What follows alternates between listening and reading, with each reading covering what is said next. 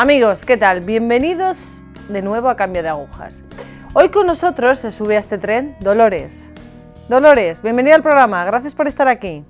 Gracias por traerme aquí, estoy muy contenta de estar aquí.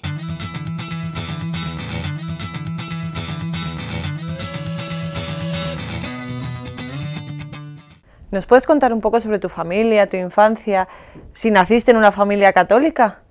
No, nací en una familia que era en su mayoría agnóstica. No practicaban ninguna fe, para nada creían en ninguna religión o en Dios.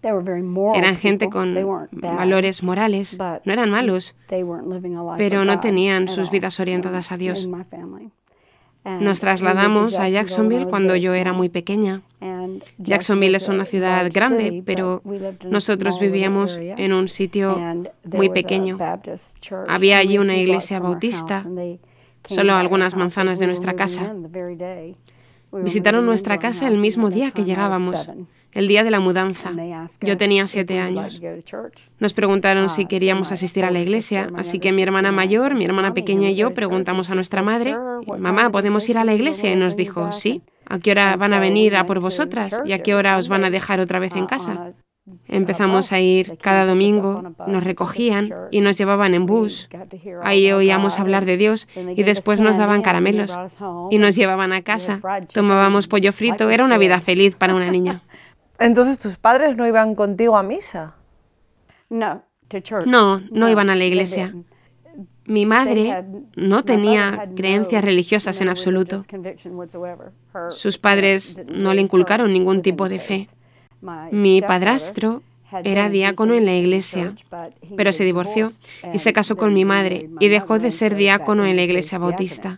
Aunque no tienen ningún problema con los matrimonios divorciados, eh, prefieren que esas personas no sean diáconos. Por eso no pueden ser los ancianos en la iglesia de Dios, como los llaman. Mantienen algunas normas para los que tienen puestos de importancia. Pues así estábamos siguiendo nuestra vida feliz Tenía siete años y mis hermanas y yo íbamos al cine cada sábado y veía las películas que sacaban en aquel entonces. La mayoría eran muy inocentes en aquel tiempo, al principio de los años 60. Vimos una peli que se llamaba Trouble with Angels, Ángeles Rebeldes en español.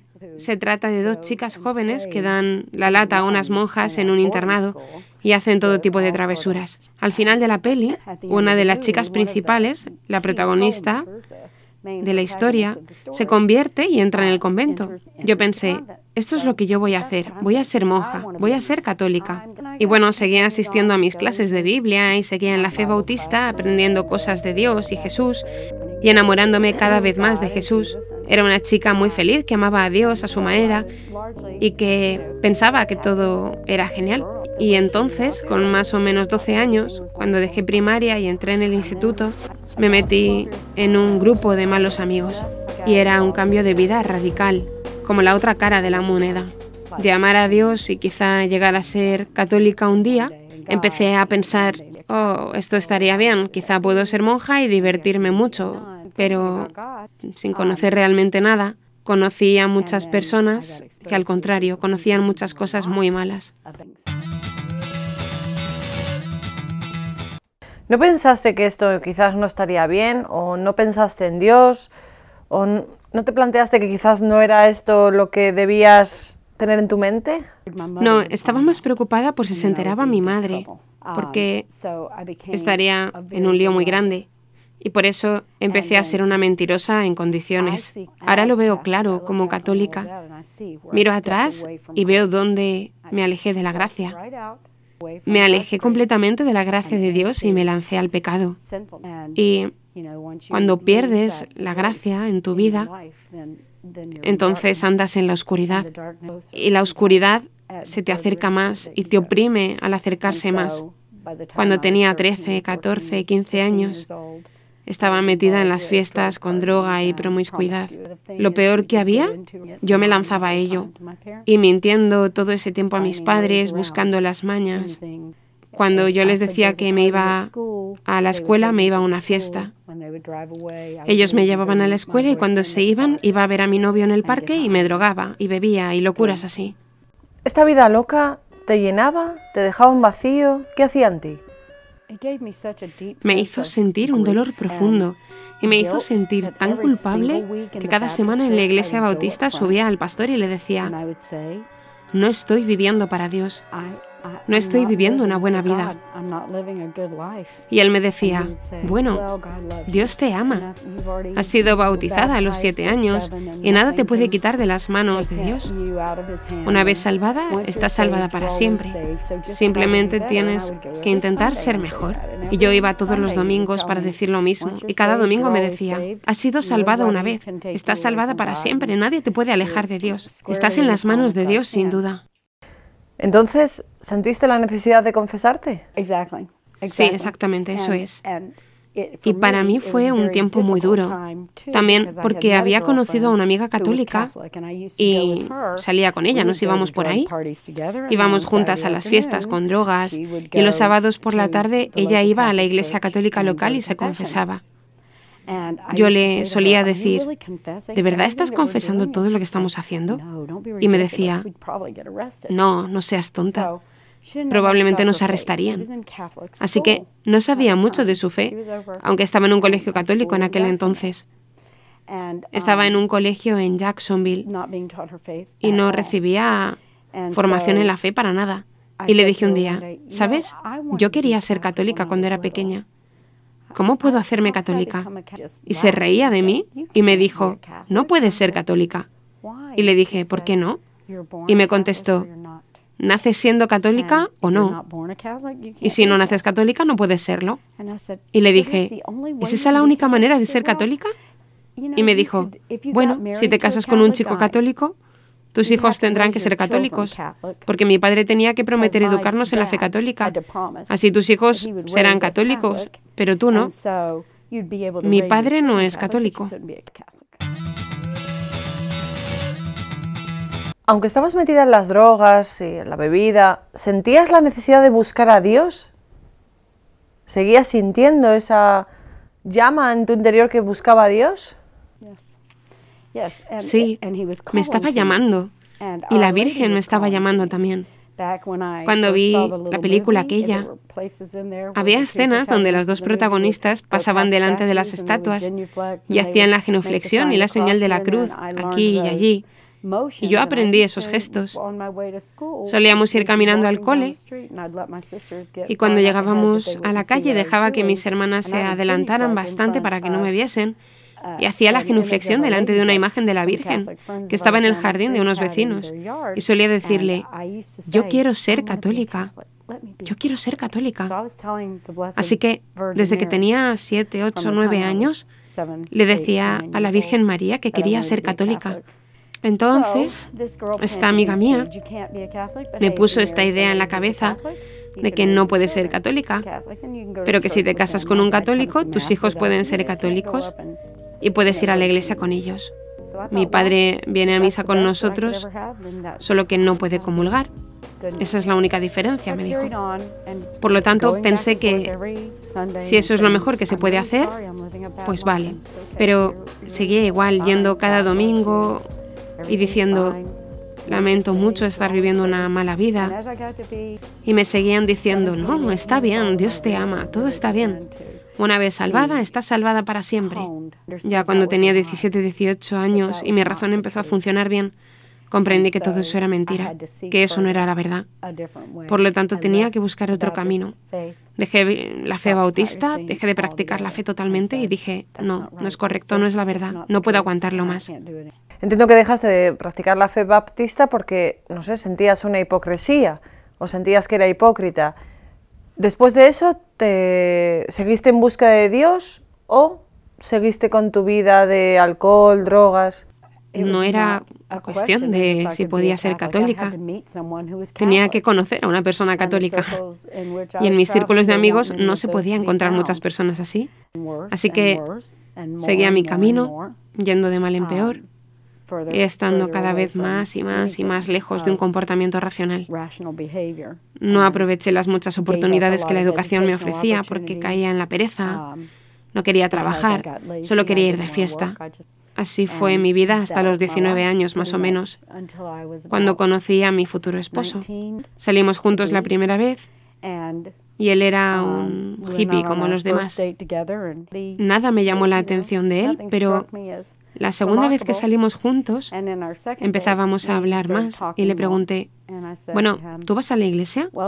Porque todavía tenía la idea de que si algo iba a salir de allí, pues no sé, quería asegurarme de que yo iba a estar con alguien que quería algo con Dios, en particular en cuanto al futuro de los hijos. Y me dijo, bueno, cuando voy, voy a San Mateo. Y le dije, ¿una iglesia católica?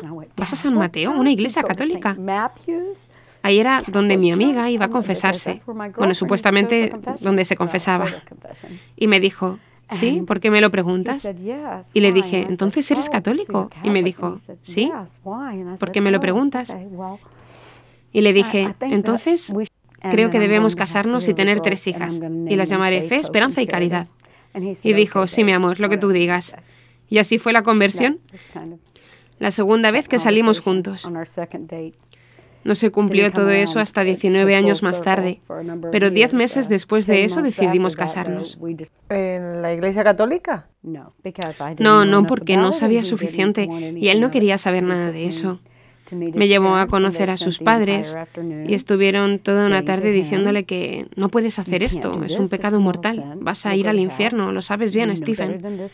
Te hemos educado bien, sabes bien que este no es el camino. Y se volvieron hacia mí diciendo, no tenemos nada en contra de ti, querida. Eres una chica muy maja, estamos seguros de que eres buena, pero quizá eres demasiado buena para él, pero él no puede hacer esto. Y yo decía, o bueno, ¿qué puedo hacer yo? No tenía ni idea de lo que significaba celebrar una boda católica y sus padres seguían diciendo, simplemente no puedes hacerlo. Y después fuimos a la casa de sus abuelos y ellos nos dijeron, si haces esto, ya no eres nuestro nieto. Rompemos toda relación contigo, no puedes hacerlo. No puedes vivir así, no lo vamos a permitir. Y nos fuimos y él me dijo, me están intentando controlar, voy a hacer lo que yo quiera. Yo decididamente quería casarme con él. Estaba enamorada de él profundamente y por eso le dije, vale. No vinieron a la boda ni a la recepción. Estaban muy firmes en ese momento porque tres de sus hijos habían abandonado su fe. Stephen y dos de sus hermanos se habían vuelto mundanos. Así lo vieron ellos. Así que se pusieron serios y sacaron a sus otros hijos de la escuela y empezaron homeschool y les enseñaron el rosario, los sacramentos. Enseñaron la fe católica en casa porque veían que no se hacía en el sistema educativo. Y seguíamos nuestro camino y empezaba a hablar con su madre y con su abuela y su madre decía, ¿sabes? La fe católica es muy bella y le dije, sí, lo sé. Me acuerdo de haber visto una película sobre eso cuando era pequeña y quería ser católica y me encantaría ser católica. Y me dijo, ¿por qué no puedes ser católica? Y le dije, no. Mi amiga me dijo que no puedo ser católica, que naces católica o no eres católica. Y me dijo, ella no sabe de qué habla. Y le dije, ¿estás segura? Y me dijo, sí, estoy muy segura. Si realmente quieres, te voy a poner en contacto con un buen sacerdote que conozco. Y empecé a asistir a las clases. Tu relación con Dios siempre había estado ahí. ¿Rezaste? No sé, ¿acudiste a algún sitio? Em, ¿Te formaste de alguna manera? ¿Hablabas con Dios? Sí, sí lo hacía. Y siempre hacía la señal de la cruz, pidiendo ayuda a la Virgen María, porque quería ser católica. Por lo tanto, Fui a estas clases durante seis meses en las que el sacerdote me enseñó la parte más importante de la fe. Me dio un ejemplo muy bueno de nuestro Señor en la Eucaristía. Un día entré en su oficina y me enseñó una lámpara y me preguntó, ¿qué es esto? Y le dije, es una lámpara. Y me dijo, ¿estás segura? Y le contesté, sí, padre, es una lámpara. Y me dijo, ¿tienes certeza de eso? Y le contesté, bueno, parece una lámpara. Y decía, bien, mira otra vez. Y lo cogió en sus manos y lo levantó y estaba hueco, no tenía cables, no tenía una bombilla. Y lo bajó de nuevo y me preguntó, ¿es una lámpara? Y le dije, no. Y me dijo, lo mismo pasa con la Eucaristía. Parece pan, pero es el cuerpo, la sangre, el alma y divinidad de nuestro Señor Jesucristo. Y en ese momento yo dije, esto es la verdad, he encontrado la verdad. comprendí perfectamente que era la verdad. Entonces le dije, vale, ¿cuánto tengo que esperar para ser católica? Y me dijo, bueno, tenemos que resolver el asunto de tu matrimonio.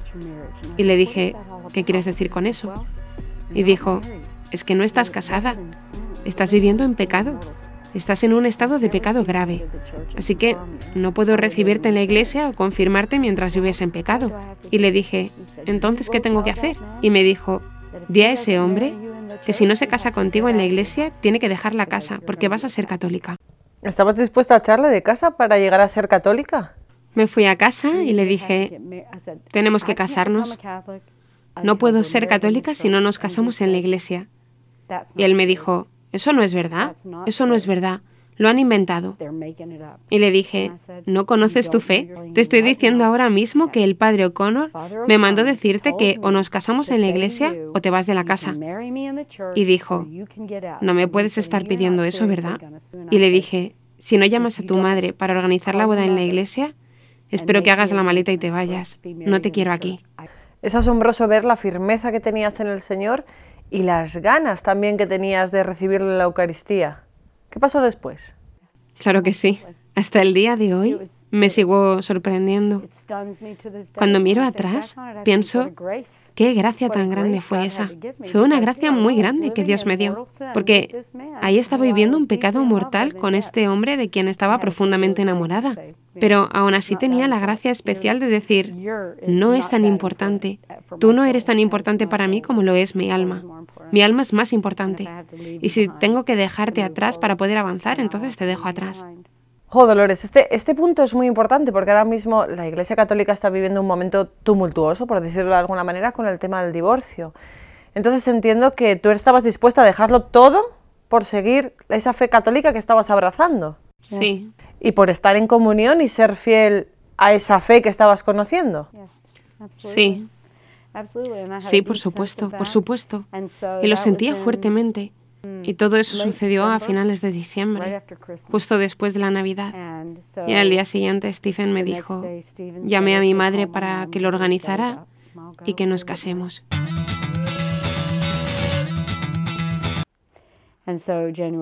Y el 17 de enero de 1978 nos casamos. Nos habíamos casado por lo civil el 27 de agosto de 1976. Pero el 17 de enero de 1978 nos casamos por la iglesia. Y pedí a los abuelos de Stephen ser mis padrinos. Y su abuela dijo, sí, lo haré, pero quiero que leas este libro. Y me dio un libro sobre el purgatorio. Y a decir verdad me dio mucho miedo. Me causó terror y yo dije, no quiero pasar por el purgatorio. Entonces me dijo, bueno, pídele al Señor poder vivir tu purgatorio en esta vida. Vale, entonces has dicho que te casaste por la iglesia católica en enero del 78, pero ¿estabas bautizada? O sea, ¿te bautizaste antes? ¿Ese matrimonio fue válido? ¿Te bautizaste por la iglesia católica? Vaya lío. Bueno, estaba bautizada a los siete años. y como fui completamente consciente de ello, el sacerdote hizo un bautismo condicional para asegurar que todas las condiciones estaban cubiertas, por así decir. Um, y él de manera especial quería hacerlo así porque yo había vivido una vida tan dura y hastiada que pienso que yo necesitaba el beneficio que trae la confesión. Y entré en la iglesia con la familia de Stephen y sus abuelos estaban a mi lado. Y estábamos en la iglesia en primera fila. Y el uh, sacerdote se me acercó y me dijo, vamos al confesionario. Y me quedé congelada y pensé, tengo que confesarme. Y me fui detrás al confesionario. Y estaba tan abrumada por la gravedad de todos mis pecados, no sabía por dónde empezar. Por eso le dije, ¿puedes ayudarme, Padre? Y lo hizo conmigo paso a paso. Repasó todos los mandamientos y después me dijo, Mira, no es necesario decir todo. Di, por ejemplo, algunas veces, o sí, muchas veces, y si piensas que es necesario contar más detalles, puedes. Así que me facilitó todo en mi primera confesión. Y después fuimos y me bautizó bajo condición. Y también recibí la confirmación. Y me dijo, ahora, mañana, cuando estén los demás fieles aquí, puedes acercarte a recibir la primera comunión. Y le dije, vale. Cuando salimos de la iglesia ese día, fuimos a celebrarlo y me sentí muy bien, pero algo no me dejaba en paz, faltaba algo. Entonces, ¿qué es lo que te faltaba? La Eucaristía. La explicación de lo que es la Eucaristía me marcó tanto en mi deseo de ser católica que sentía su ausencia me faltaba algo. Y fuimos el día siguiente y nos acercábamos a comulgar. y me puse de rodillas. Y en ese momento era como como si toda la iglesia, las personas desaparecieran. Yo estaba ahí delante del Señor y cuando el sacerdote dijo, el cuerpo de Cristo, y yo dije, amén. Recibí a Jesús y le dije, no quiero, Señor, déjame vivir mi purgatorio en esta vida. Y me está ayudando con eso poco a poco. Poco a poco. Y eso fue el punto culminante. Muchos años de trabajo y estudio, conociendo más y más. Y cuanto más sabía, no sé, no sabía bastante. Y la madre de Stephen dijo, debes hacer homeschool con tus hijos, porque mira lo que sucedió a nuestros hijos en los colegios. Entonces yo empecé el homeschool y yo aprendí mi fe mientras se la enseñaba a mis hijos en um, Mother Centon. Y entonces tuvimos la certeza de que debíamos comunicar la fe. Entonces Stephen y yo empezábamos a ser catequistas en nuestra diócesis. y hemos estado enseñando confirmación durante años y años y años, probablemente 25 o 30 años, algo así. ¿Qué le dirías a alguien que se encuentra en una situación similar a la que viviste tú y que en lugar de abrazar la fe católica está en el otro lado y encima está cómodo? Me gustaría cogerles antes de que se metan en la oscuridad y decirles, no lo hagas, no te vayas por ahí, porque es meterte en la desesperación y en la oscuridad. Si vas por esa oscuridad, no olvides que Dios está ahí esperando, no te deja, no te abandona. Y simplemente tienes que volver y mirarle a Él. Te dará la gracia de la conversión cuando tú estés preparado para recibir esa gracia. Hasta ese momento estás como solo en la oscuridad con el demonio. Y eso no es un sitio para estar, no es un sitio para nadie. Pero es una gracia muy grande salir de ahí, porque el mundo tiene luz. ¿Cuál es la gracia más grande que has recibido? La gracia más grande que he recibido es poder educar a mis hijos en la fe católica y ser católica ahora. ¿Cuántos años? ¿40, 41? Bueno, no, 38, lo siento. Mi madre se convirtió al catolicismo cuando le dijeron que tenía cáncer terminal. Um, de una historia ausente de religión, pero a la vez viendo nuestra familia crecer en la fe y aprendiendo algunas devociones, um, el rosario, la benditera que estaba al lado de la puerta trasera de la casa, la empezó a usar y se convirtió. Nos pidió traerle un sacerdote y se convirtió. Pero eso es otra historia. Bueno, bendito sea Dios. Rezaste mucho por ella. Oh, o sí, estamos rezando todavía por los demás. Los que todavía no se han convertido están en camino. Dolores, muchísimas gracias por tu testimonio. Seguramente haya muchas personas que le haya servido y que le sirva. Espero que sí. Muchas gracias. Gracias, Dolores. Amigos, qué importante es la Eucaristía, qué importante es el acudir a la misa y participar de ese banquete. Participar del banquete al que nos invita el Señor, porque A ver, cuando vas a un banquete, te arreglas, te pones guapo, te pones guapa, llegas allí y ¿qué pasa? ¿Que no comes? Pues lo mismo es la Eucaristía. Vamos, arreglados o no, pero vamos al encuentro del Señor, vamos al banquete al que nos ha convidado. Pues comamos con Él, comamos del cuerpo y de la sangre de Jesucristo. Alimentémonos. Amigos, os dejo. Hasta la próxima. Gracias.